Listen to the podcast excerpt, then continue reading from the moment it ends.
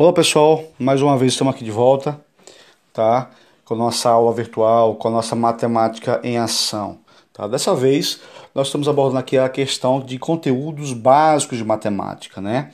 Alguns conteúdos que nós vimos durante esse primeiro trimestre abordado, tá?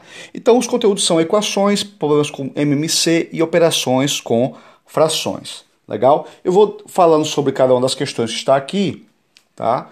E vocês e também dando dicas ou fazendo um breve resumo do conteúdo que nós, que nós abordamos aí na questão de matemática básica. Legal? Bom, pessoal, na primeira questão, vocês vão ter que trabalhar, tá? Com frações, tá? Com frações, com equações envolvendo frações, ok? Nas equações aqui, você tem que ter cuidado com o valor que ele busca, o valor total, ou seja, a nossa busca daquela incógnita. Legal? Fazer uma boa leitura, nunca esqueça de como nós trabalhamos, que é tirar as informações do probleminha, as informações da matemática do probleminha, certo? E dessas informações, tirar as informações matemáticas do probleminha, você buscar uma melhor forma de resolver isso com tranquilidade, observando o que se pede em cada uma, em cada uma das informações aqui. Na questão 2, nós temos aqui também, pessoal, um problema sobre MMC, ou seja, mínimo múltiplo comum.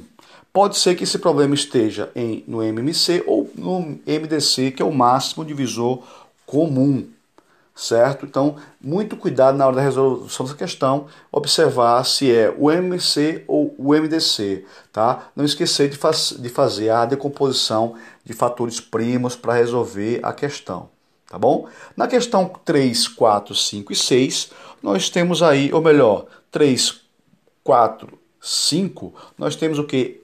É, operações matemáticas com frações, não esqueça das somas e subtração de frações, quando o denominador é igual e quando ele é diferente. Denominador igual, você não precisa tirar o MMC, não é isso? Como denominador diferente, você é necessário tirar esse MMC aí, tá legal?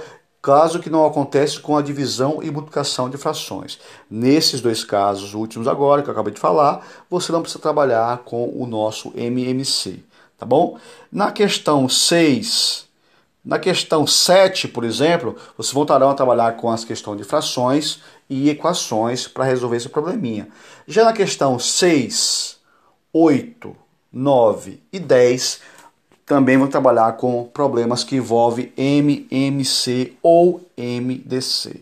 Ok, gente? Estou aqui à disposição para qualquer informação. Um grande abraço e boa atividade.